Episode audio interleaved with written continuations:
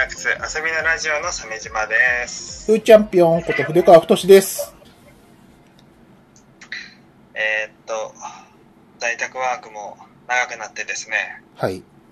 私なんてもうね、渋谷がどこだったか忘れてきましたね。あ、そんなに？ね渋谷って何だったかなって。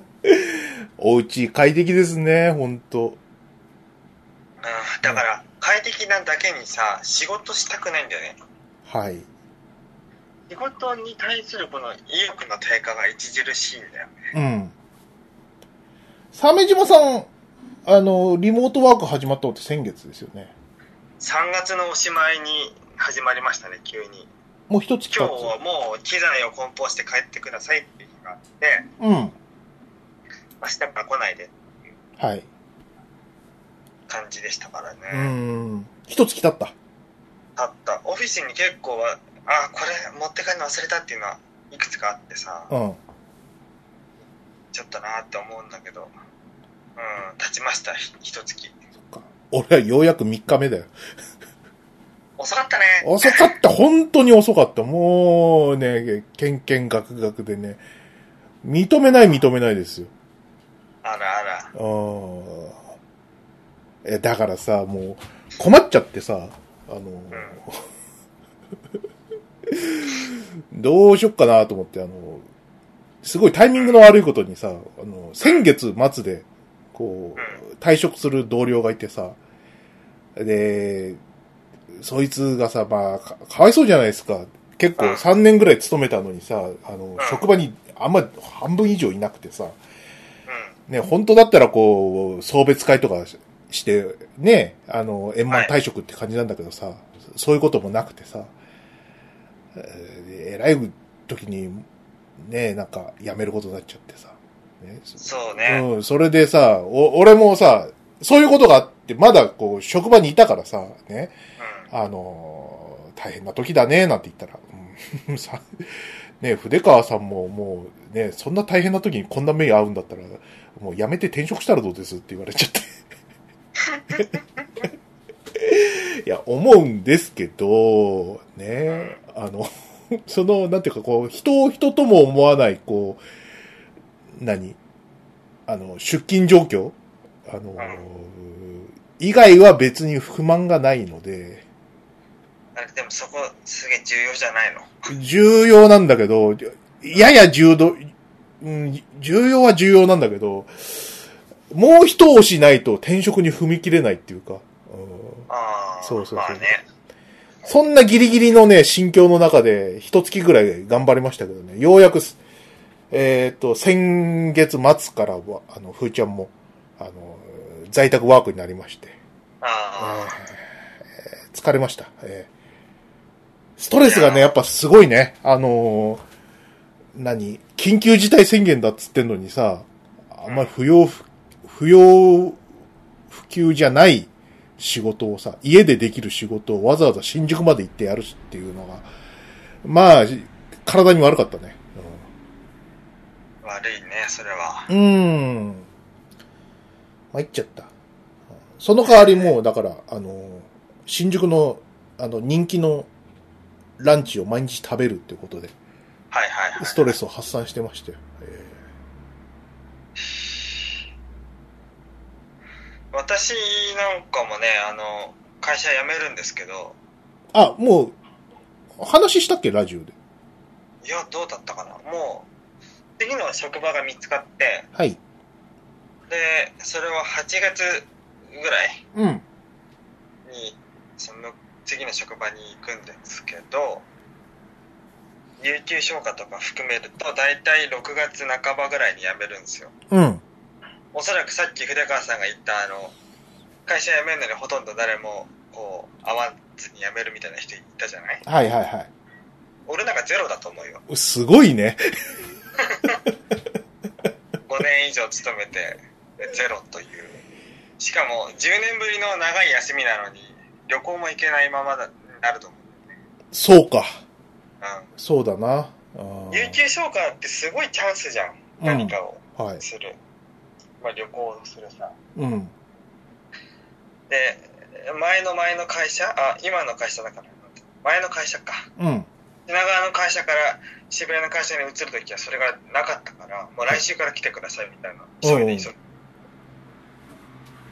だったからさ、10年ぶりなんだよ、そういう長い休みって。うわ、鮫島さんも、大概のタイミングだね、またそれも。そう、すごい運が悪いんだよね。うんでも、そのコロナ騒動になる前にもう内定はほぼ取ってたから、うん。そうなんだよ。まあ、ラジオでは話してなかったですけど、ね、なんか、うん。鮫島さんは転職運が終わりだよな。うんそれは羨ましいよ。うん。転職運？どういうこと？転職運ない鮫島さん。あるかも。あると思うよ。だって、下がってないもんね。うん。うん。悪かったのは一箇所だけだね。それぐらいだもんな。そんな、数に入んないよ。うん。一ヶ月、い一月ぐらいでやめてるでしょ。うん、まあ、で、半年くらいはいたよ。半年はいたか。そんなにいたか。ううん。うん。1タイトル分はやってるからね。ねえ、まあそれぐらいだからな。大したことないよな。うんやっぱある。ね。ねでも、いずれは、やっぱり、大手に行きたい。え。うん。そうね。えじゃあ、あれですか？えっと、最終、今次行く場所がね、うん。あの、お大きくしていけばいいだけど、どうですか？まあそうですね。えー、じゃあ今いる会社は今月いっぱいって感じ？もうちょっと ?6 月半ばで最終出社日だね。出社しないけど。うん。6月半ば。在籍自体は7月末まで。はいはいはい。有給消化だ。うん。35日分の有給があるんだよ。わお。あんまり休むこともなく過ごしてたからね。うん。うん、で、それをただひたすら家にいるというね。はい。どうすんのこれ。サンディエゴコミコンとかもないしね、おそらく。うん。ないよね。あってたまるかってね。うんいけないよーって。そうですよ。できないよ。ラジオでずっと話してたじゃないですか。鮫島さんはサンディエゴコミコンに行ったら、あの、天使と共に天に召されるっていう。うん。ね。うん。鮫島ネロと、日のパトラッシュがね。うん。そうだよ。こんな、新しいジャック・カービーだよ、つって。うん あなたはあなたはこんな顔で死ねますかっていう。ジャック・カービーのバッキバキの A, A の天使がさ、うん。バッキバキの天使。それは天使ではなく。連れてってくれるよ。ねえ、えーいや、痛いね。痛い。これは本当痛い。天体一遇なんだよ。だから10年に一度の大休みなんだよ。これがコロナで自宅でこう、うん。自粛みたいなやつで。どうなっちゃうんあのさ、海外旅行とかもう無理だとしてもね、うん。例えば軽自動車にキャンプ道具を積んで、うん。ちょっと東北をめ一回りしていきたいなとかってのも思ってたの。はい。でも今の時代それするとさ、うん。あれだよね。デビルマンみたいになっちゃうんでしょ？そうそう。だお前お前、だから、何、ち千葉ナンバーだからさ、もそう。う、あれでドワさーって、うわーっとかやってきて首ちょんぱになってて、、槍の穂先に捧げら掲げられちゃうんでしょ、うんおい千葉県民だって。うん。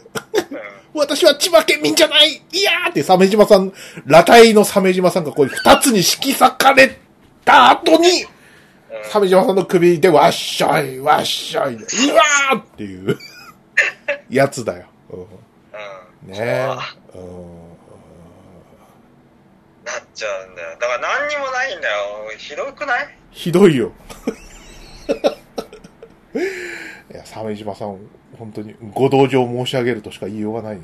ち千葉一周してこようかああ、いいじゃない？うん、のこぎり山とかどう？もう行ったからな。千葉一周か。いや、コロナはね、非常に、うんちょっと私苦しめられてて、うん。あの、もうマッチングアプリ大会しようと思うような出来事があったんですよ。あ、あのーツイッターであの、ずいぶん前におっしゃられてたじゃないですか、鮫島さん。うんあの、うん。赤い玉鬼の女に振られたということを。そう。赤井さんがさ、はい。赤井さんがさじゃないんだけどその渋谷で一回だけ食事してそのコロナ騒動になる直前ぐらいにうん。うん。でその数日後に自宅リモートワークになってうん。で一回会って食事すごい印象良くて好感触だったのうん。で赤江さんじゃんかはい。いやもうこうあもう大会しますってなるじゃんうん。このままこう仲良くなれたら大会するほかないよねそうね。うん。なんかやたらにねメールアドレス聞いてきたりもしないしちゃんと連絡したらね返事くれるし LINE とかもうん。在宅になってからもこのたまにはこう LINE の通話で2時間ぐらいお話しするようなこともあったしねもう、そんなに2時間も通話しちゃう。うんすごいじゃん。うん。おおおおってなってたのはいはいはいはい。フィッシュオンそうそうそう、うんああもうこれ大会だわっつって全部サブスク切ってさうん。でこの今のこう3ヶ月コースでやってるからこの3ヶ月のが全部終わったらもうおしまいっていううん。とこまでしてであれなんか最近返事遅いなっていうふうになってきてうんうん。ああれ妙に変だなってうん。やだなってやだな。返事遅いなって ちょっと時間作ってまたお電話とかしてあれしなきゃなってうん。思ってちょっとまたお電話しませんかって言ったらですねあのもう電話できないとまあ、ええそんなバカな。でもそれ以前にその実際会ってどっかお出かけしましょうっていうのがあったんだけどうん。俺あのまともな人間だったとこ見せなかったからはい。ちょっと会わないでおきましょうって言ったりしてたの。うんうん。それなんていうの？もっと長くお付き合いしていきたいからね。はいはいはい。わかる？まあ、そう、そうです。このご時世ってこと常ですよね。識ありますから私みたいなはいはい。アピールしたから、え正直それは行きたいですよ。ええ。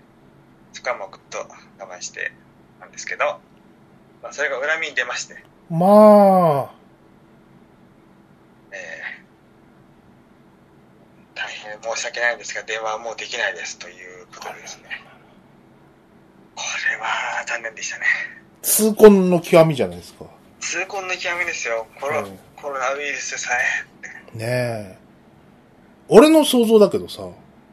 なんかサブスク切ったタイミングでさ、そのマッチングアプリのなんか黒服みたいな人がその女の人の家に行ってさ、なんか万札積むとかそういうのないの？ね。どうなんななんで、なんでなの？って。なんかこう、何？あ今おつき、お付き合いをやめていただければ、あの、これだけの報酬をパサ、パサ、300みたいこのユーザーはもうサブスク切ったからな、つって。な。な、ちょっとここは一つ、この辺でこう関係を断絶してもらえませんかって。うん。そうすると、そうすれば、この、あなたにこのぐらいのオプションをお払いしますよ、みたいな。サービス再開するからね。ねそうしたら、その赤い玉鬼さんの、ねひ人の目がさ、瞳がこう、あの、バニラの広告みたいになって、ドルになって、高収入で高収入。それほどでもなかったので、次行きます。バニラ、バニラ、バニラって。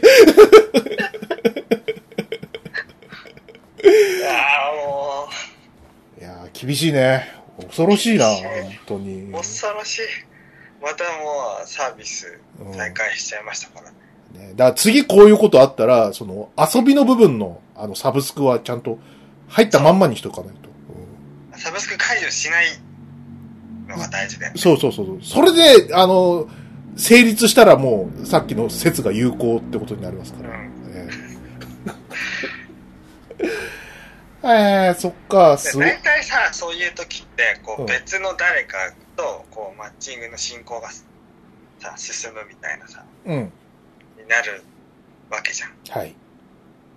ああ、と思って。うん。断るって。そっか。いやー、すごいね。あで、サブスクを再開したらまたマッチングしました。あからさまだよ、本当に。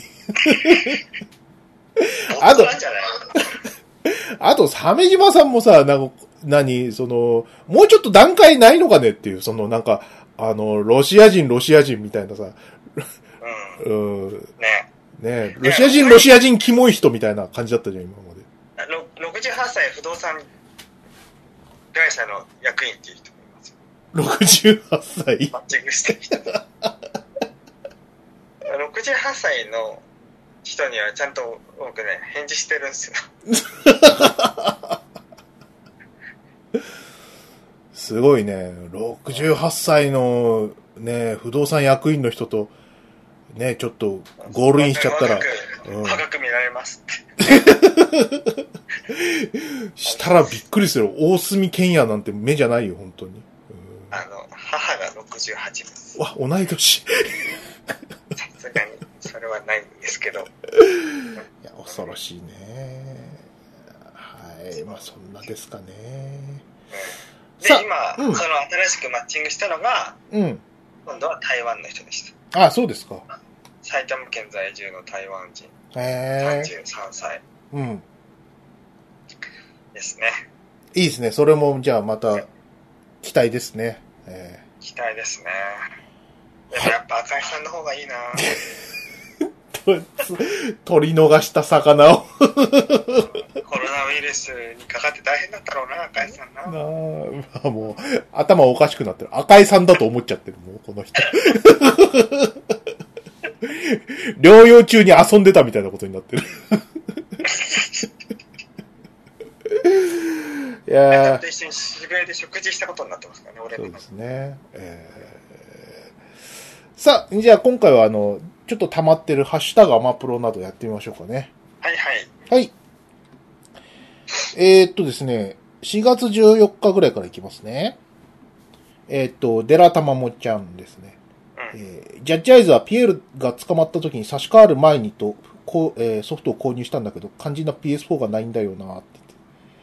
ジャッジアイズラジオの頃ですかね。えー買いましょうよ、PS4。プロを買おうよ。いいよ、楽しいよ。えー多分今育あ、児で大変でしょうけど今。だったらうん中古の PS4 にして、うん。PS5 が出るまでちょっと待つみたいな。あ、それいいと思うよ。うんのもいいかもしれない。中古の PS4、そうね、PS4 にして、ね、なんか、あの、結構、何？ヘビーで、あヘビーに遊んでるんだったら、SSD 乾燥がおすすめですね。ああ、うん。いや、快適快適。そうね。うんあ。れいいよな。もう、ロードの多いね、龍が如くがね、サクサク進んでね、うん。最高です。えー、ジャッジアイズもね、あのー、PL 版、要はあの、何？お薬で捕まる前の、あの、パッケージ版は、一時期高騰してたんですけどね、今、あの、割と安定してて、多分4000円ぐらいで買えると思いますよ。あ、本当に。うん。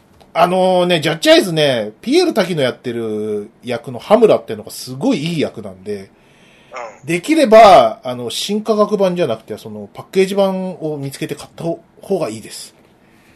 俺は本当にピエール滝でやりたかった。うん。俺がやった新価格版は、その、ピエール滝と白龍を足して2で割ったみたいなキャラだったんで。えー この世のどこにもいない顔だったんでね。えそうだよね。ーねうピエール滝と白龍足して2で割った人もなかなかのもんだから、それはそれでいいかもしれないですけどね。えん。うん。なかなかのもんだよね。ー はい。えーっとですね、みりんさん。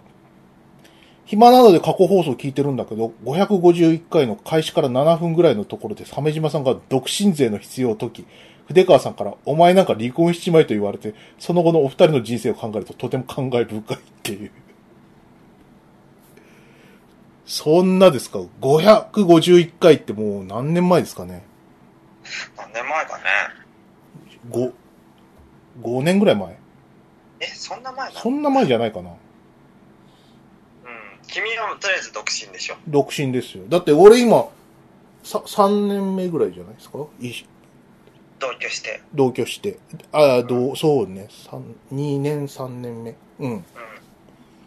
ぐらいだから、それ以前ですよ。ね。ねえ。すごい。いやー、独身、身軽でいいっすよ。お前払う独身税。ほらほら。あ、じゃあ、じゃあ一貫してるわ。うん。うん。ほらほら、もう本当に法律さえ変えてくれれば、もう、あとこ、こなし税も払うべきだと思うよ。お前やめろ。やめろ、お前はマジで有利だし、本当にインフラ泥棒だから。全然、もう本当に、本当にね、お前そういう、あれがね、恨まれ、なんかひ、わけわかんないところから生まれ、恨まれたりするんだって、そういう不用意な発言が。ね、岡村さんから学んでくちょうだい、本当に。いや、でも、そうじゃないですか。リンクスの方々、はい。ちょっと泥棒すぎませんか？やっぱみ、みんなで支え合う社会でしょ。はい。ねえー後のね、納税者を、やはり我々生み出さなきゃいけないんですよ。そうですね。納税者を生み出さずに税金から得たね、こう、ものだけをね、いただくちょっと調子良くないですか？もう、やめてもらっていいですか？あ、はい。はい。まあそうね、すごいね、また、この、あの、どんだけ暇なんですか、みりんさんって感じだけどね。551回を聞いているって。あ、でもなんか過去放送をどうにかして聞く方法が欲しいとよく言われてる。ああ、そっか。うん。あの、そろそろさ、時間使ってか、アーカイブ作りませんか？はい。ねアーカイブ？うん。うん。YouTube に上げてこうよ。その方が消えないよ。そうね。ケロログは消えたけどさ、うん。YouTube はケロログよりは長持ちするでしょ。うん。そうね。いや、まあ、あありますよ。あの、サーバーのバックアップ見たらもう、何年前？もう、2014年とかが最古であるんで、俺ももっと前、それより前のもある。あるでしょ？ハードディスクにある。うん。そう、それも考えたらね、いや、やって、でも、ああげられるか。ああげてもいいか。うん。そうだね。超す、超作業だし、相当時間がないとできないよね。できないね。うん。ああ、こんな時に長い休みがあればな。お、今じゃん。頼むわ、鮫島さん。いつやるんだよのやつじゃん。うん。今だ。今、ヒー練習のやつじゃん。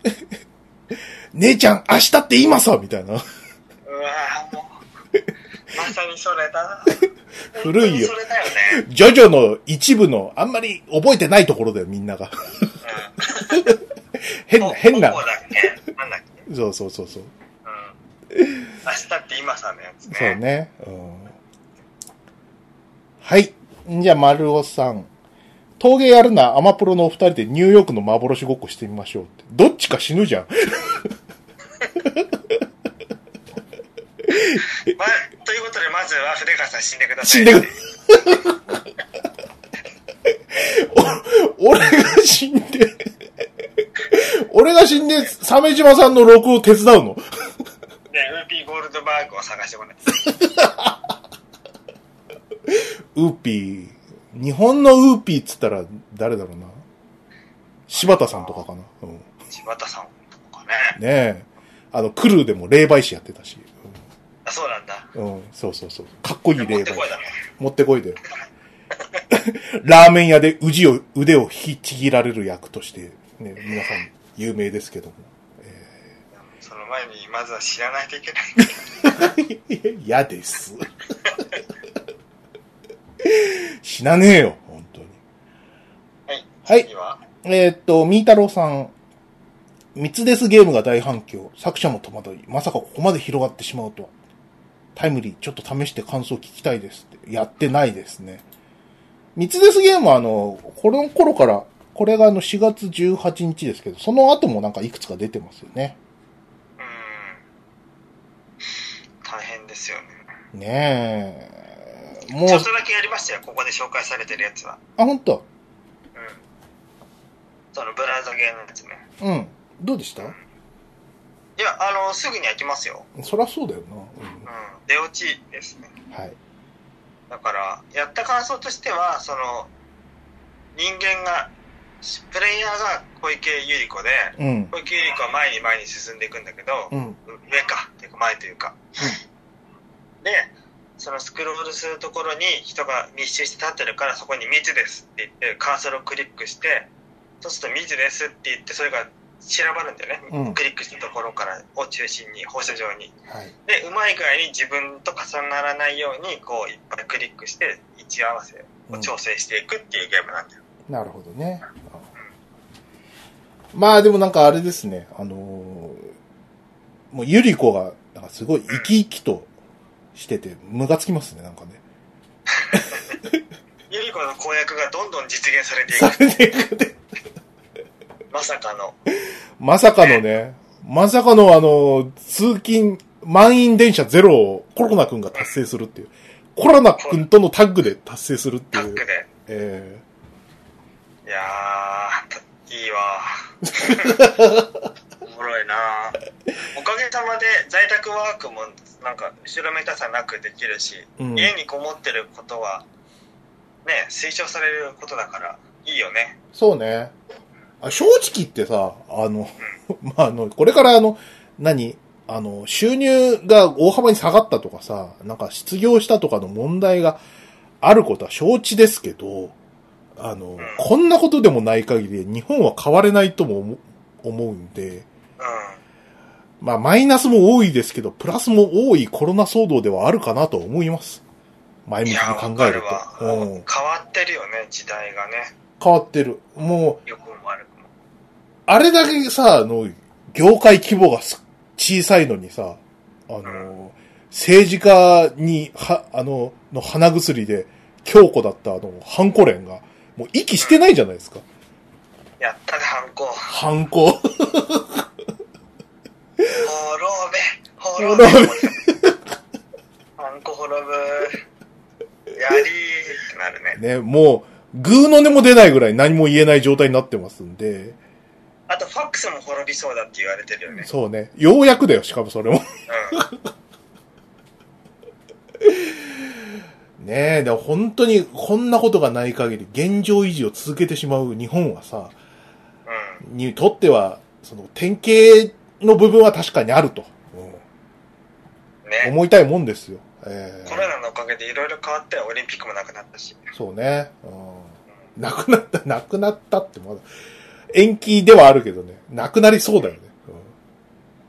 オリンピックな。うん、ねやっぱり秋にやるべきだよ。え、ねえ。もうなくなるともうなんか、ちょっと前まで伊田店やってたの一体何だったんだって感じだよね。完全にスカッてなっちゃった。ねえ。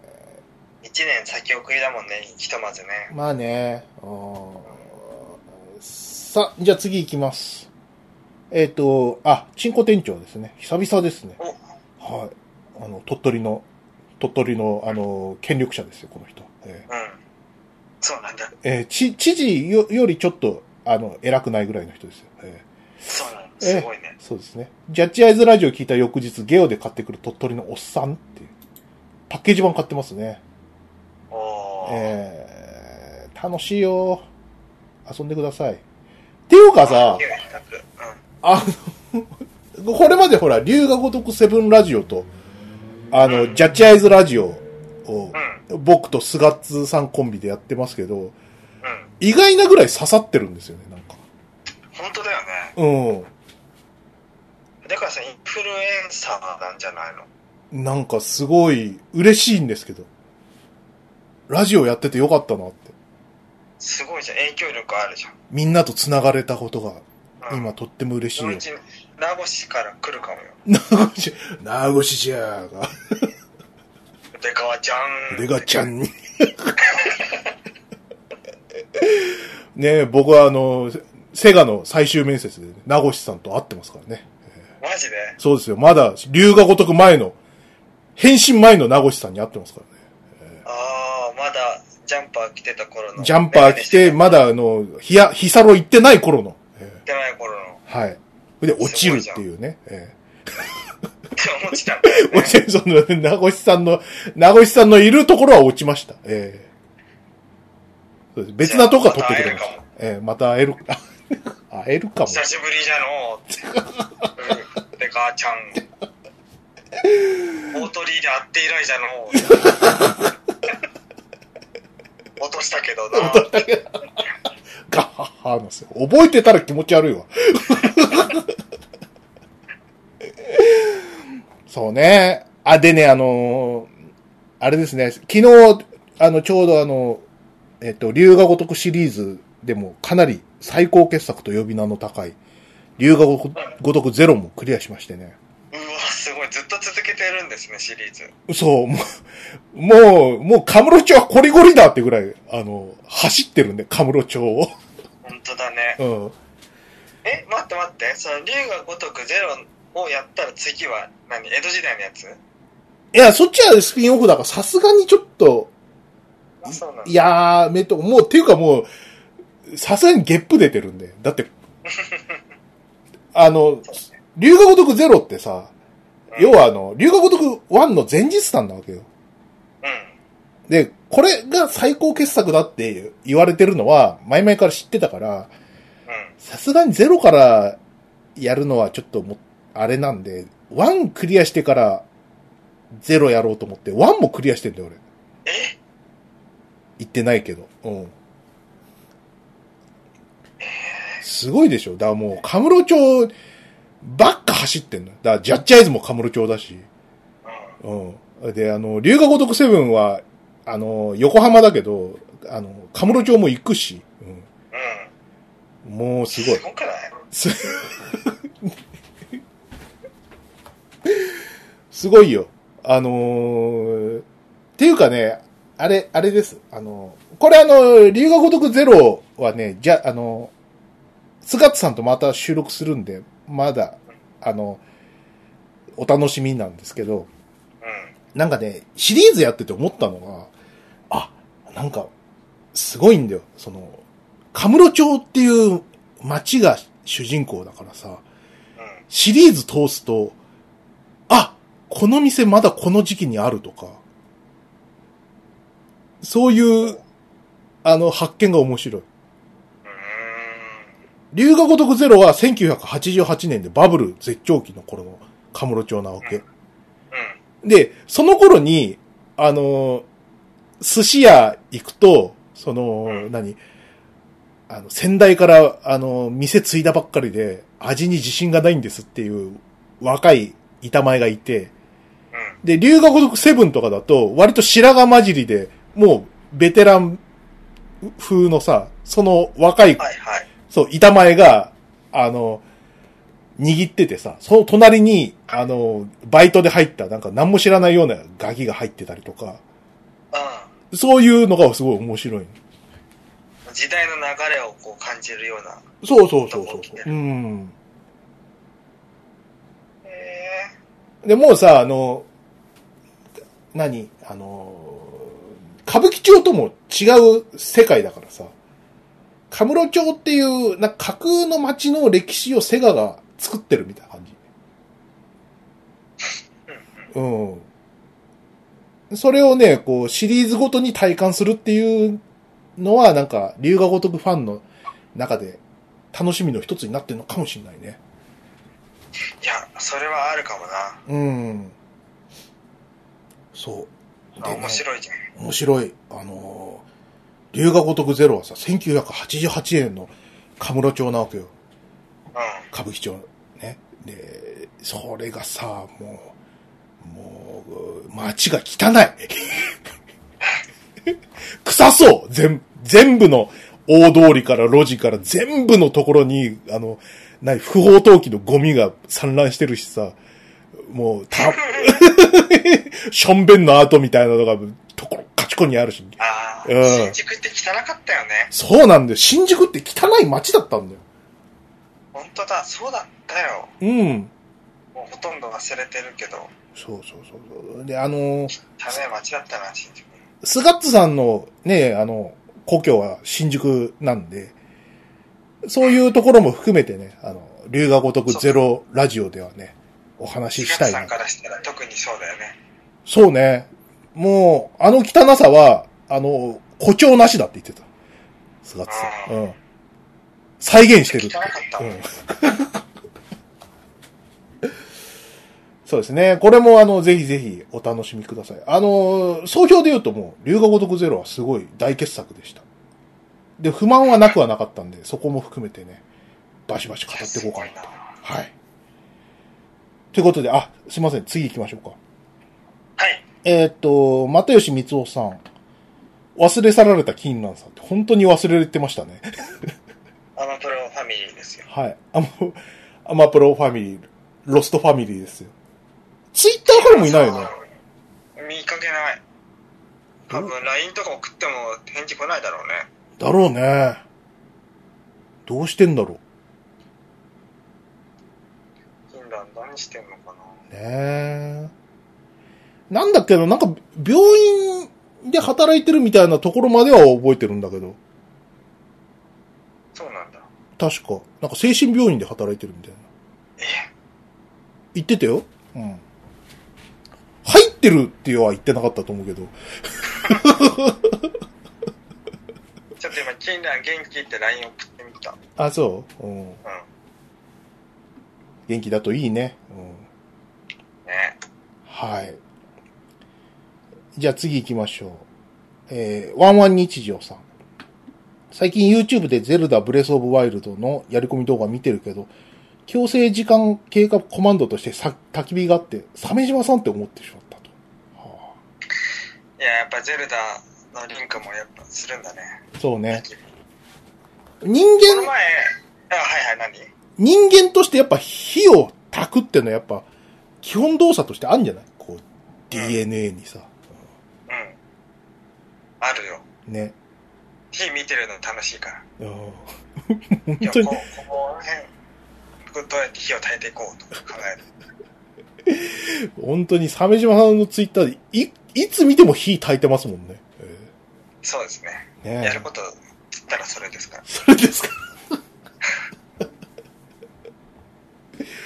そう、この前なんか、あの、リスナーの皆さんと、ズームで飲み会したんですけどね。はいはいはい。その時は、スマホを外に持ち出して、外付けバッテリーもつないで、うん。三脚にスマホを乗せてさ、うん。あの、ズームで焚き火だけ映してましたからね。ああ、そうですか。3時間ぐらい。皆さんに焚き火を。そうそうそうそう。はい。で、火が弱くなると、富士が教えてくれるの。ちょっと火、くすぶってますけど。リスナーのね、富士さんって人がいて。はいはいはい。うんえーすごいね。それは楽しかったね。えうん。焚き火のライブ配信できたから、ーうん。よかったですよ。ねなんかさ、ライブ配信もやってみたくないですか？はツイッチとかあるじゃないですあ。か。はいはいはいはい。うん。YouTube ってライブできるんだっけ？どうかな？全然そういうの全然わかんないや。でもポータブル Wi-Fi じゃないと多分安定しないだろうね。ねえ。うん。やってみたいけどね。そうですね。はい。厳しいのもやりたいです。じゃあ次行きましょうか。あ、せはいはい。はい。聖一郎くん。えー、大型二種ギャルは柳川理央先生のレトロバスのエロ漫画の話ね。あ、そうですね。えー、柳川先生追悼の会でね、あの、レトロバスの方が、あの、こう、派手な作画なんで、エッチの方に集中できないという、今考えてもちょっと失礼な話をしてしまった。ね、そういう、ね、でもすごい柳川先生らしい失敗作だったんでね、えーついつい話しちゃいましたね。えーねぜひぜひ皆さん読んでください。なんか、あの、DMN の、あ、ファンザか。ファンザでなんかセールとかもやってたんで、ね。ぜひぜひ、あの、家にこもって、おちんちんしかいじることがないよって人は、買ってみてください。そうですね。えー楽しいですよ。はい。カンパさん。えー新型コロナが1年も続いたら、鮫島さんはすっかり縄縄文人になってしまうって。うん。なるかもしれない。そうね。え粘土は探してるの？粘土は、そう、探してはいる。うんけど、赤土の場所を見つけて崖の方にはい。そこを取りに行かなきゃいけないんだけどちょっとこうほら目立たないようにうん。取りに行くっていうか あるじゃんはいはいバ。ケツいっぱいに土入れてもあの一応ほらなんていうのほら網目をででこすやつなんていうんだっけ？うんわかんない。え？網、網目で、な、縄で、あいや違うれだろ違う違う違う網網だよ。ネッ網ト。ネット？で、うん。金網でその土をこうふるいにかけてさ。うん。で石とかあの異物を取り除いたりとかしなきゃいけないから。あ、そういうあうん。工程もあるのか。うーん。多分あると思うんだよ。あの粘土って不純物入ってるとよくないんだよ焼いた時そこをきっかけにかけたりするからなるほど。粘土質の部分だけをなるべく純度を高めないとうん。焼いた時に爆発したりするし、うん。うん、そこから欠落かけたりするからうん。多分粘土質の中に小石が混じってたりしないようにしなきゃいけないと思うんだよなへえ、やっぱ手間かかんだな多分そのう。ちめんどくさくなってうん。アマゾンかホームセンターで信楽焼きの土1キロとか買ってくると思うけど、あそれで全く問題なくない？うんうん。じゃあ、それで。えーはい。じゃあ次行きます。同じくカンパさん。うんなるほど、大木さとこっていう、あの、鮫島さんが今ちょっとご注目の人ですよね推。し学者ね推し学者。そうですね。大木さとこで検索すると、あの、鮫島さんの好みがわかるんで、サメ、皆さんね。うんやっぱさなんか、アイアイドルとか推すのはさちちょっともうシンプルすぎてうん。別に僕がしなくてもいいしって思っちゃいますよねはい。あ、わかった。人、広末良子顔だね。あー確かに近いねね。鮫島さん、すり込まれてるものが、もう、如実に出てますね。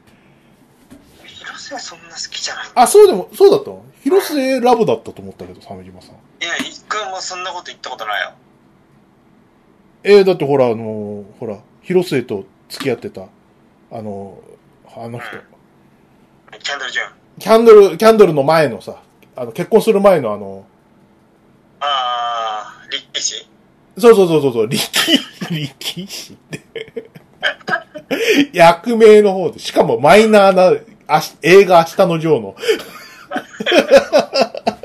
それが名前が出てこないんだよ、今。待って映画「明日のジョー」キャストえー、っと伊勢谷友介あ、そうそう、伊勢や、そうそうそうそう。うん。彼は別に芸大行かなくてもよかったと思うよ。そう、それをさ、もう、もう、何年も何年もおっしゃってるじゃないですか。だから、広末涼子、好きなあまり、もう嫉妬で頭爆発しちゃってんだなって俺は勝手に思ってたん。だ。いやうん、違う違うの？そういうことじゃないかそういうことじゃないのか。じその時代において欲張りすぎたなって思ってるだけ彼は、うん、そっか。はい。うんそうですね。はい。じゃあ次行きます。えー、みりんさん、えー、第621回、2回ゲストに出たらアマプロメンバーという話の中でいろんな名前が上がるのに全く触れられない花井直って、ああ、そういえばそうでした。で金蘭も、金蘭もそうだったけど、花井直も忘れてましたね。えー、花井直に関しては、何でしたっけ？鮫島0時2号とか言ってましたよね。まあた生年月日一緒だからねそうね。うん。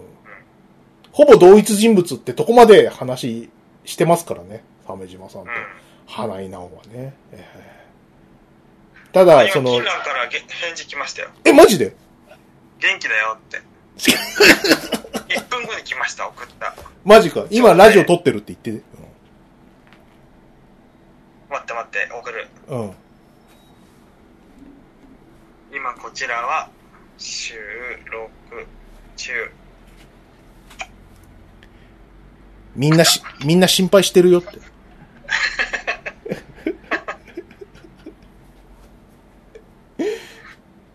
金来生きて、生きてたよみんな。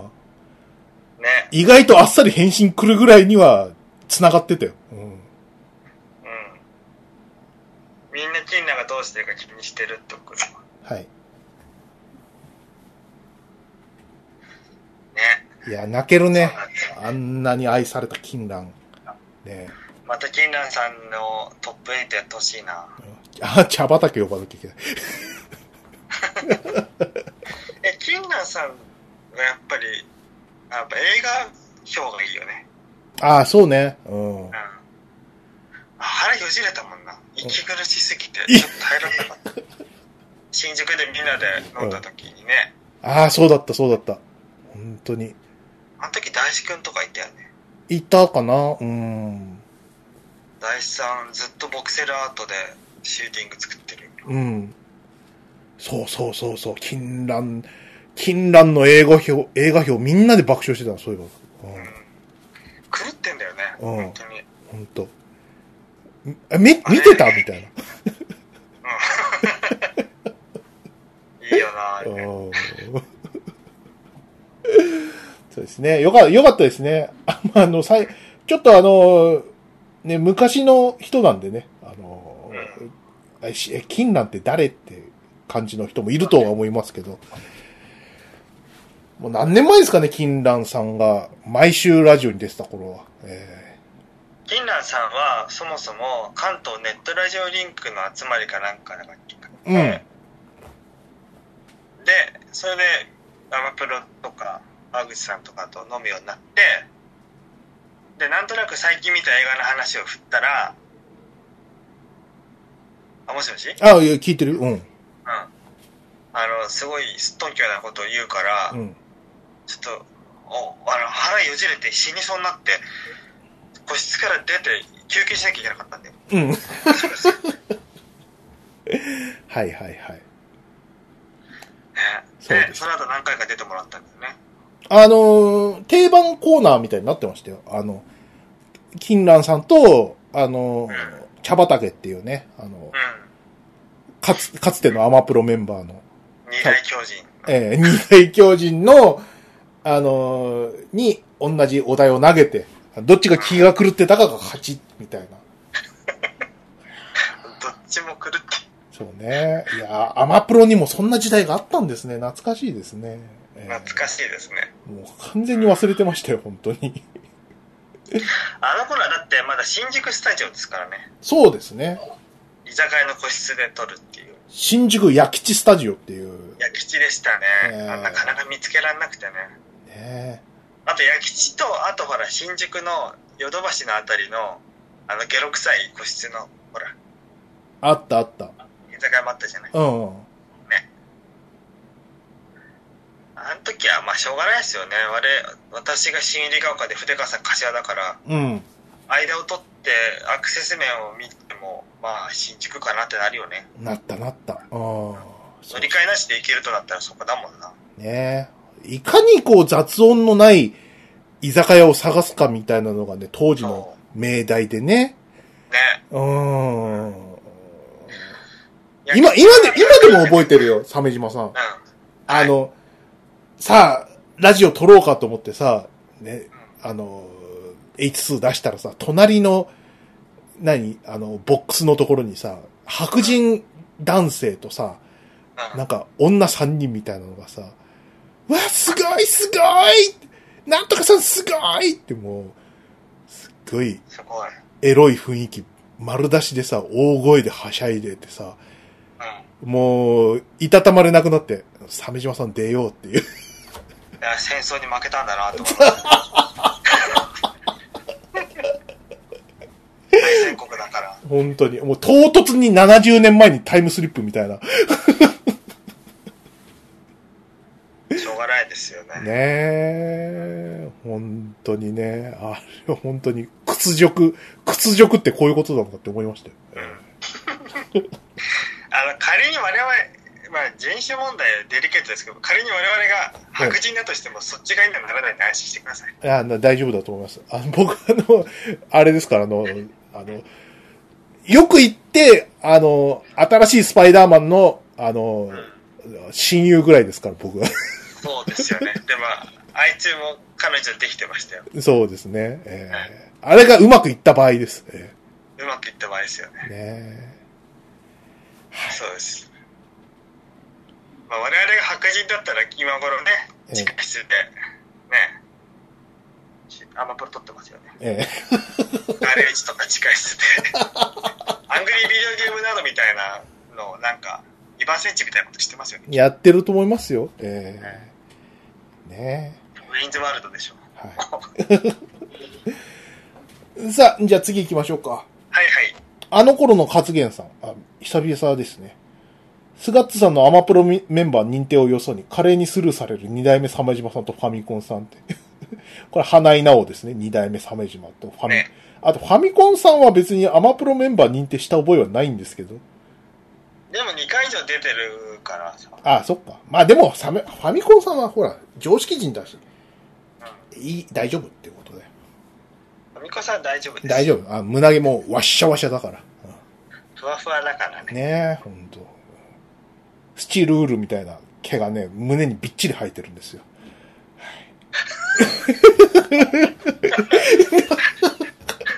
はい、じゃないよ。ふわふわですよ。そうですね。えー、っと、次行きます。エアビームみたいです。あはいはい。はい。えーっと、あいあきさん、アマプロメンバー、生年月日が同じというどなたかがいた気がするけど、気のせいかな最近何かバトンが回ってきてたみたいだけどって、また、花井直、みんな突っ込んでる顔だ。ね。うん 分かったよ、もう許してくれよ。うんみんな花江さんのこと大好きですね。そうですね。はい。えー、次、太郎ちゃん。Y ちゃん、発売当初にジャッジアイズクリアしてから、竜の全ナンバリングタイトルを発売順にクリアし、プレイしてクリアしたんよねっていう。じ何この人。自慢ですよ、自慢自慢。すっごい、いかれてますね。ねえ。じゃあ、いや、いいじゃん。もう、太郎、太郎ちゃんとかさ、すっげえ近いんだからさ、筆川さん、筆川さん、龍が如く最高ですよとか言って。言ってよ。うんやらないから。でも、教えてくんないとわかんないじゃん、もいや、すごいね。う。ねえ。発売日順にやるって相当ですよね。そうね。どこまでやったかだよね。あの、なんか、龍が如く SF みたいなやつあったじゃん。バイナリードメインとかさ。覚えてあない？れ、竜のごとくなのちょっとそれ、あれも入っていいのかどうかっていうのはちょっと審議の余地があると思いますけど、でもなんか出てるメンツは、あの、龍が如く感があったから、龍が如く SF って俺勝手に呼んでるんですけど、あ、そうなんだ。そうそうそうそうそう。誰だったっけな？で、あれもじ、あの、実写の人出てんだよ。えっとね、究極の人類が完成した日、バイナリードメイン。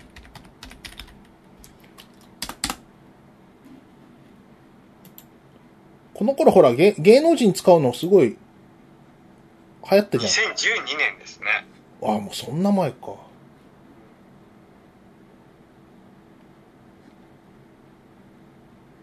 いろいろ今画像検索したけど、うん。なんかありますね。QTE とかがあるんだって。そうほら、竹井絵美とか松方弘樹とか、ほら、松方弘樹でしたらもう龍が如くでいいんじゃない？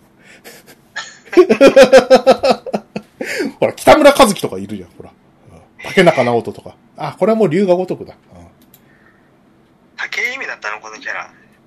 えー、似てね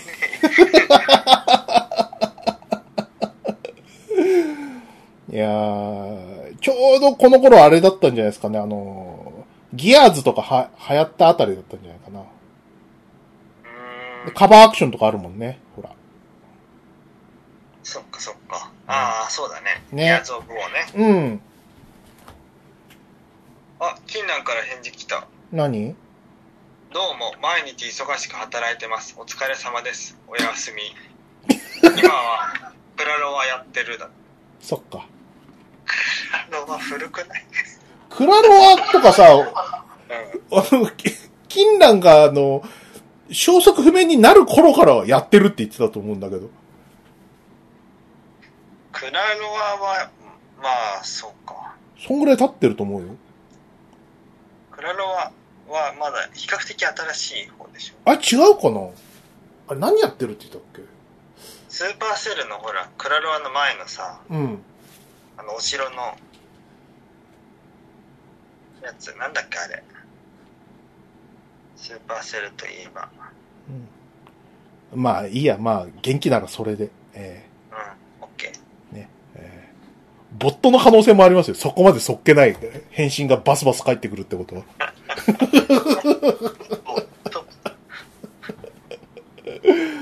あ、クラッシュオブクランか。うん。はい。えい、じゃあ、ヤジベエさん。えー、ネットラジオ遺産を発掘って、あの、白芸ラジオもっこもこブック2012年って、こう、懐かしいですね。これ原稿書いたな。ねえオナこニー、の時ちょうど別居してましたね。最初の別居。最初の別居、最初の結婚、あ最初の別居か最初の結婚の別居2回目の時。最初の結婚の別居2回目。そうですか。これ、確か出た頃、あれじゃないですか、なんか、オナニー手帳みたいな。ああったあったあった。オナニーノートか。うん。ありましたよね。ある家に。うん。あ、あと、あれだね。プラバンのキーホルダー。ねえ。あららららら。これ配りましたよね。配りましたね。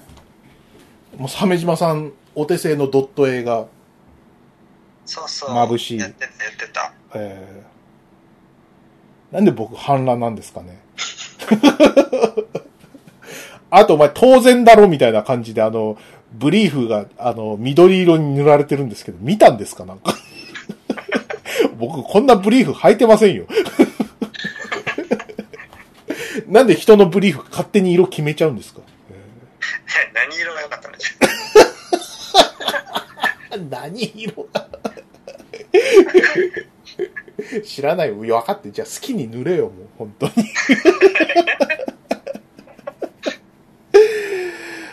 はい。同じく太郎ちゃん。えーメタルギアシリーズファンならニヤニヤするシーンって。あ、ここですね。えー大塚さんが、あの、やってますんで、この足立っていうキャラをね。ああ、そうなんだ、声をね。そうです、そうです。えっ、と、えー59歳懲戒免職っていう、本当に RPG のキャラとしては、あの、それでいいのかっていう、社会性を逸脱してる人たち。そうですね。えー、懲戒になっちゃったから、あの、何？あの、あれですよ、お金が全然ないっていう、そういうキャラですよ、ね。で、一緒に、あの、ハローワークに行くっていう、本当に、お龍が如くせば最高だなっていう、ところですね。ね。はい。はい、じゃあ次行きましょう。聖一郎くん。一体何がハッシュタグアマプロっていう、あの、えっ、と、日本のトレンドの1位のところに L 社台が入ってますね。と、本当だ。ねえ。はい発売日だったんじゃない？そっか。L 社代。ねえ、懐かしいですね。ね。なんだかんだでこう、記憶に残るゲームになったんじゃないですかね。そうね。そこは嬉しいよね。うん。どんなにイケててもさ、普通に消費されて誰も思い出さないようなゲームってたくさんあるもんね。ほんとね。うん。うん。そんな中イかれた内容で。いやでもゲームシステムはしっかりしてました。でゲームデザインだとボス戦はしっかり。そうですねね。えー、私がやりましたから。はい、そうなんです。あのね、鮫島さんはあの、L 社台のメインスタッフだったんですね。そう。知らない人もいるんじゃないですか？多いんじゃないですか。あんまりしょっちゅう言わないですかしょっちゅう言わないよね。特にね、あの、L 社台、あの、リリース前とかさ、ファミコン通信通信でさ、あの、完全にしらばっくれて僕たち話してるんで。うん、そうっすね。うん確かに。うん。そうっすよ。L 社台アセッションなんちゃらメタトロンみたいな。プププププーなんつって言ってますからね。ウケるーなんつって。L 社内の絵コンテとかイベントムービーとかのうん。リードを最初してたんですよ。はいはいあのは専門家が来るまでのつなぎでしたけど、い。うん。やってて、で、その時に絵コンテ担当の人といろいろ演出について話して、うん。ルシフェルっていうキャラがいるんだけど、はい。黒い服のね。うん。あの、あれだろ？ビニール傘。そう。刺してるねビニール傘にしましょうって演出は僕が決めましたね。おー、すげえじゃんねねえ、ほら。ほら。あれビニール傘じゃなかったらこんなに人気じゃなかったよ。神様みたいなキャラが。現代社会を観察しても多くの人が持っている傘だから、うんこれがスタンダードだっていうことでビニール傘を持つんだよはい。でこういう彼のそのルシエルの振る舞いっていうのはあるキャラクターがヒントになっていてうん。スター・トレックにはあの旧連続体っていうキャラクターがいるんだけどうん。なんかそのキャラクターはまあ謎のこうすごく神に近いような生命体としてピカード艦長にうざがらみしてくるのねはい。スター・トレック・ネクスト・ジェネレーションっていう作品の中でね。うん。で Q っていうキャラクターとこのルシフェルは共通点が多そうだから、うん。まあ、演出面とかではちょっとこう参考にしようかなっていうふうに。今更すごい面白い裏話をさらっと。僕の中では思ってましたね、ええーいや、本当に、あのー、エルシャダイと、えースタートレックの意外な関係って話ですね。え。そうですね。えー旧連続体が演出のこうアイディアになってましたねえーいや、何が繋がるか分かりませんね、本当に。そうですねでもエルシャダイはすごいディレクターがあのある意味良くてうん。ディレクターのこうサーキちゃんはアートの部分に注力するっていうスタイルでうん。ゲームのこうコアゲームだとかうん。その演出の細かいところとかは比較的自由にチェックさえ通せば自由にやらせてくれるっていうはいはいはい。こうなんていうかいいいい判断ですよねねマイクロマネジメントじゃないっていうかね、う ん今思えばってとこなんでしょ、きっと。今思えばってとこもあるけど、うん。全部に半端に口挟んできて、うん責任取らない人も多いじゃないですかはいはいはい。実は無理なんですよそういう細かいとこまであのね責任取って管理ディレクションできるっていう人はいなくて、うん。だからある程度までで領域を決めてあとは任せるっていう判断をしたっていうのはかなり進歩的な人なんじゃないかなと思いますけど、いや、わかんないもんだね、本当に。あの、その当時だとさ、やっぱ俯瞰で見ることは全然できないじゃない？そうですねねやっぱり不満もあったと思うけどさ、鮫島さんからしたらさ。でも、その後こう、そういう、こう、下には下がいるというかさ、その、責任を取らない方々っていうのに出会うとさ、ああ、あれはあれでいいことだったんだなとかさ、評価が上がったりとか、するねねえ、本当あの、だから、あの、瞬間的に起こることのね、なん、なんと愚かしいことかって思うね。うんね冷静になった方がいいよ。うん。本当うん。どうなるかわかんない。本当になんかさ、なん、なんでこんなに、と思うことが、後々なって、あれでよかったのかなとかいうこととかね。ほら、今、コロナ騒動でよく思ったりしますよ。えうんー、ね、えー、いい話ですね。もっとたくさん話したいですけどねうん。ないんかいいでしょ、話してうん。あのディレクターとか出演者とかがさ、うんオーディオコメンタリーするじゃないですかはい。なんかそういうのをやりたいんですよゲームでうん。本当だったら、まあ、スケジュールに余裕があればなんていうの？ゲーム中にイベントコリジョンを踏むとイベントが再生するっていうムービーが再生するっていう仕組みだったらねゲームがねうん。でゲーム中にその一周例えばクリアしてうんイベントコリジョンを踏んだら、開発者のオーディオコメンタリーが流れるっていうのもやりたかったのうん。でもそれはちょっと無理だったんだよねそっか。うんでそれをゲーム中にできたらすごいゲーム業界初じゃんはい。映画ではあるけど、うんと同じようなこうなんていうのおまけ要素をさうん。入れれたら面白いじゃないそうね。なんかさ、そ、そういうのをさ、強くてニューゲームでそういうことやら、やってくれるとすごい嬉しいかもしねこの背景班のれない。ね、まるまるですっつって、この背景はねって。言って、話してたら面白いよね。ね。うんただ、どう、どうなのかな？あの、オーディオコメンタリーってさ、一応ほら、あの、何？スタッフの、こう、個人的な感想で、なんか、会社とは関係ありませんみたいな、注意書きあるじゃない。うんうん。あれがゲームの場合難しいって可能性はあるよね。ああ、どういうふうに難しいの？で、あの、スタッフ個人の感想で会社とは関係ありませんで、あの、映像と同じ、こう、言い訳で、ゲームの中のオーディオコメンタリーを許されるのかっていうのはまだわかんないかなと。ああ、まあそういうのあるかもね。ね。うん。ホーム上の問題でさ。うん。まあそれ、ゲームの中に落とし込むのは無理かもだけど、ゲーム実況をオーディオコメンタリー復帰するのはできるかもな。ねうん。はい。じゃあ次行きます。聖一郎くん。通勤してないからき、通勤してないから聞いてない。なんちゅうタブー中のタブーをさらっと、さらっとする荒武者じゃって言ってますけど。え別にそうじゃないですか。何かって感じだけど。え 通勤しないと聞きませんよ、本当に。えいやー、本当はなんかさ、さ、さ、仕事でさ、ーうん。作業しながら聞きたいんだけど、今そういうタイプの仕事じゃなくて、うん。うん。そういうのも影響してるんだよね。だね。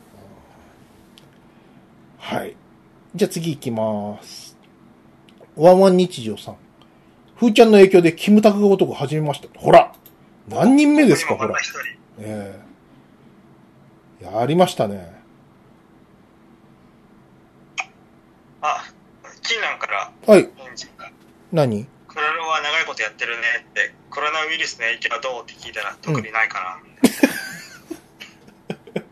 本当に、全く、もう打っても打っても響かない。打っても打っても何もない。ね。こん今回の収録がこんな感じ？あの、ちょくちょく金蘭の返信が返ってくるみたいな。帰ってくるかもしれない。もう寝るかもしれないけどね、彼はね。そうね。うん、はい。じゃあ、ワンワン西条さんね、あの、頑張って。あの、感想も、ハッシュタグアマプロで書いてくれたら嬉しいですね。皆さんも。ねええはい。じゃあじゃあ、あいつ。そうですね。えーはい、エンマコオロギさん。えー筆川さんのスガッツさんはもうアマプロメンバー発言は完全に FCM、えーファイトクラブ問題、案件、第二次アマウト戦戦争勃発かと思うと、ワクが、ワクワクが止まらないって書いてますけど。はい。そうですね。あの、スガッツさんはね、本当に話しやすいんでね、あのー吉田会長が、あの相方にするのもよくわかります、本当ああ、そうなんだね。えところでさ、えうん。ファイトクラブ問題って、僕、ちゃんと説明できないんだけど、はい。あ、なんか、で要は、ファイトクラブ作ったのは俺なのに、うん。あの、いつの間にか周りがこう、あの、わっしょいわっしょいして、俺をつまはじきにされるっていうやつですよ。え、ちちちょもう、もう一回、え、わっしょいわっしょい？えーっと、だファイトクラブを作ったのは俺なのにうん。、うん。創始者をよそに、えーっと、つまはじきにして、ファイトクラブを盛り上げてしまう問題のことじゃないですか。ああ、そっか。うん。なるほどね。よく、あの、トウモロコシの回聞くとね、あの、もう、ファイトクラブ問題っていう話は出てくるんで、えーまあ大丈夫ですよ。吉田会長とアマプロの中ですから。えああ。キンガンに最近なんか映画とか見たって聞いたんですけど、ーはい。幸せの黄色いハンカチを見たって。あ、そうですか。で、あと、うん天使にラブソングを、うん。2を見たって。2? あったの？なん、わかんない。ワンは知ってますけど。ね。ね。うん。はい。相変わらずですね、金蘭。えーそういう、こう、ね。ね、電脳ボットになっても金蘭っぽさはなくなってないっていう。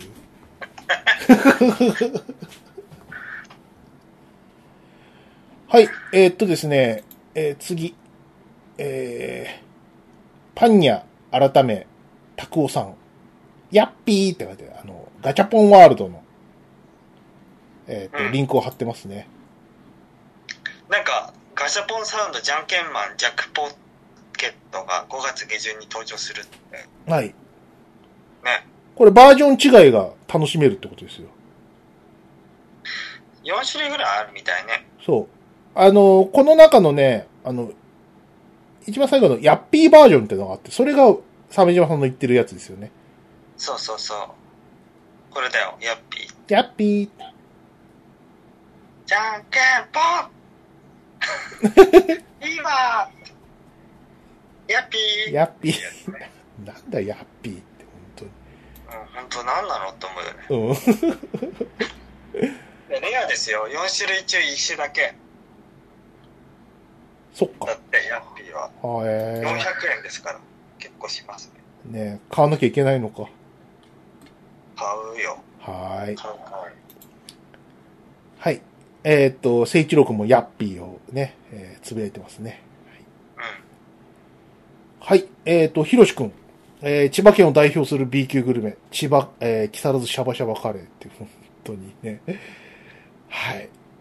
えーシャバシャバカレーというのは、ふーちゃんのママがですね、あの、適当な、あの、カレールーをですね、あの、尋常じゃない水で薄めたものを、えーっと、インド、本格インドカレーだって言い張って子供たちに食べさせてたことですね。ええーね、本当にひどい。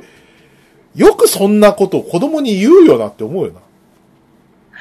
ー、インドカレーを真うん似て、シャバシャバ。しまった。まずかった、それがっていう。いや、まあ、その、情報のない時代で、だ、ですからっていうのもわかりますよ、一応。うん。ね。でも、本場のカレーはシャバシャバしてるから、あの通常のカレールーをね、10倍ぐらいに薄めれば本格になるって思いますかね、普通。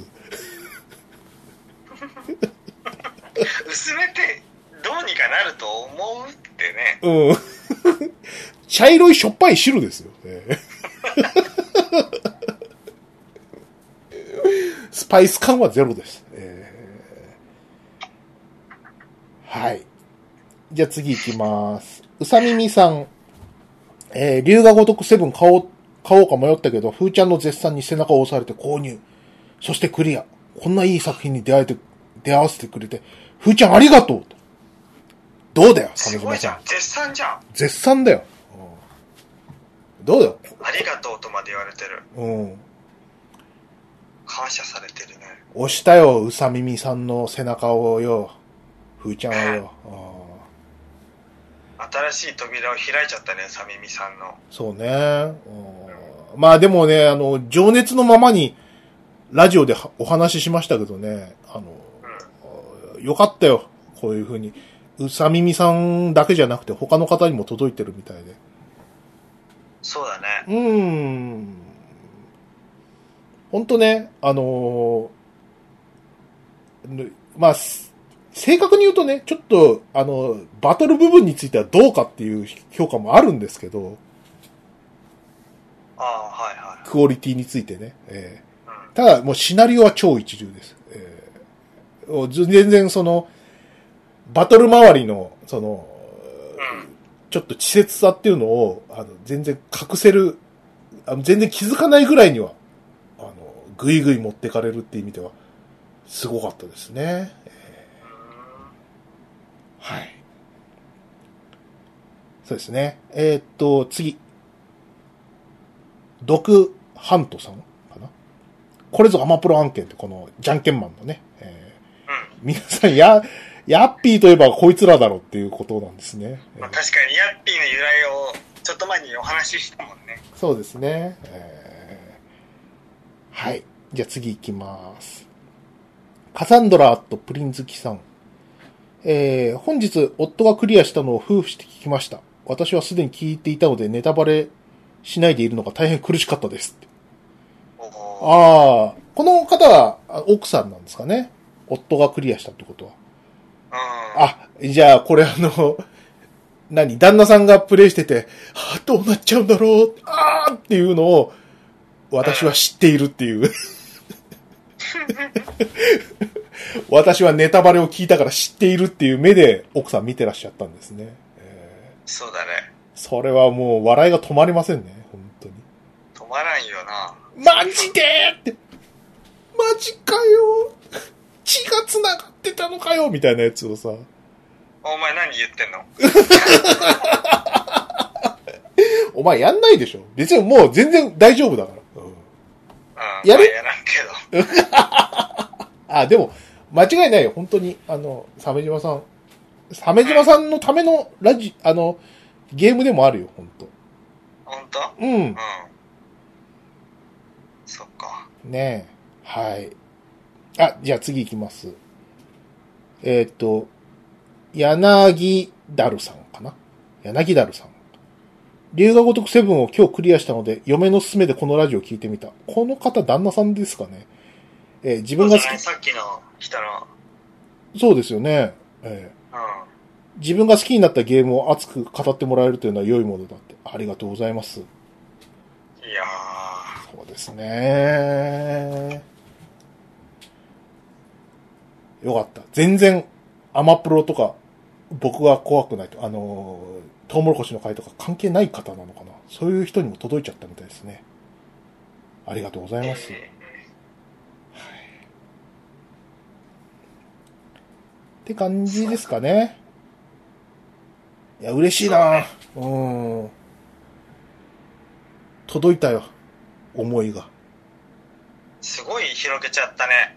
そうだね。うん、全然関係ない人が聞いてくれたんでね。え嬉しいもんだね。リーガ如くセブン。うん。光と闇の行方。うん。本当にね、あの、この副題聞いたときはね、あの、ゲーム、プレイ中はね、本当にバカゲーだと思ってたんで、光と闇の行方ってふ、ふざけんのも大概にしろって思ってたけどね。ああ、光と闇の行方だったっていう。マジで光と闇の行方だったんでビビるっていう。これは恐ろしいことですよ。えそう。そうね。えうん。なんか、キンランから返事来たよ。何？天心ラブソング2はそんな、2そんなのあるのってどんな映画なのって聞いたら、うん。なんかウーピーが教師になるんだって。ウーピーが？うん。うん。で、俺が、教師になるのって歌は？って聞いたら、音楽の教師だから歌うよ。はい。え、じゃあ生徒たちに歌を教える感じって聞いたら、うん。歌で廃校の危機を救うんだって。そっか。うん。すごいスケールでかいねって言ったら、せやでって。うん。なんだお前、じゃんじゃん、へ、レス帰ってくんじゃんよ。ツイッター戻ってこいよ。すっげえ元気だった。ちょっと電話かけてみようかな。ああ、いいんじゃないちょっと、5分くらい。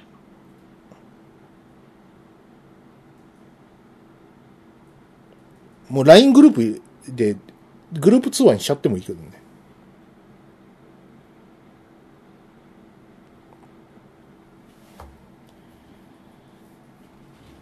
よいしょ。どう？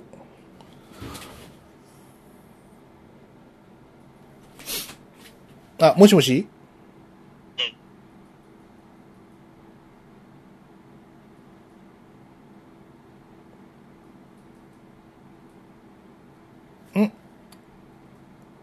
何聞こえある、もし、あ、ちょっと聞こえづらかった。どう？聞こえる聞こえる。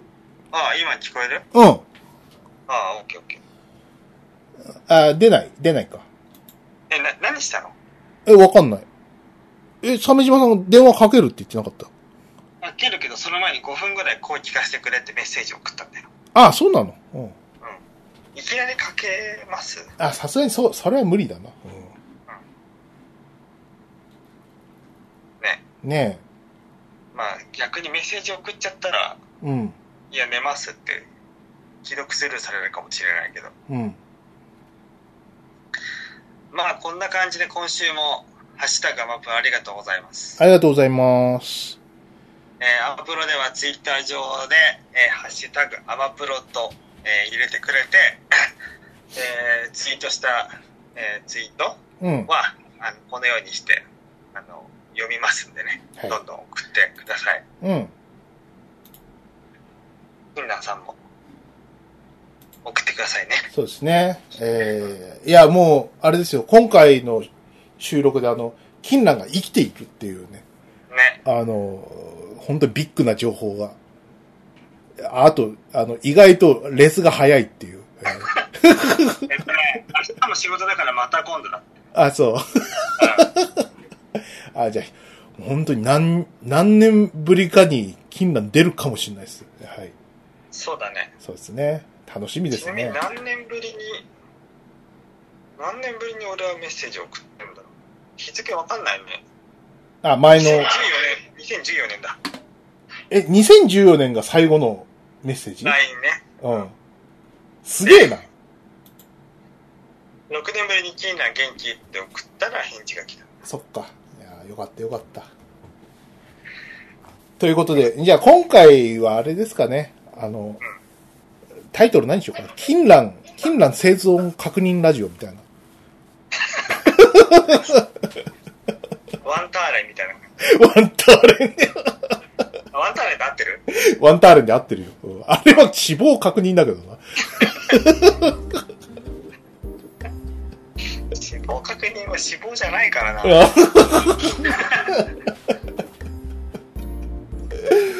はい。まあそんな感じですかね。いやー、古参リスナーには嬉しい。ねそうか。、新参リスナーには、金なんて誰っていう。誰なんだお前はだよね。ね、謎、謎のざわざわだけが残るっていう感じですよね。ねいや、謎のざわざわとか言ってないで、バックナンバー公開しろっていう。いつ頃かなバックナンバー？ぶつけ、ちょっと探してみよう。ハードディスクちょっと探してみようかな。外付けのやつだから、それ見つけて。ですね。ということで、まあ、以上にしましょうかね。はいはい。はい。じゃあ終わります。鮫島でした。出川でした。バイナラッピー。バイナラッピ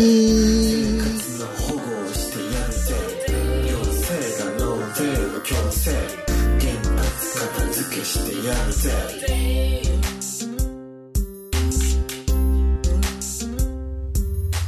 人生削って稼いだ金ひとまずちょっとよこしなそれ。道路建物作ります。ゴミも処理をするのは税金で。医療介護もやってますよ。その国すら助けます。世の中のために使うのね。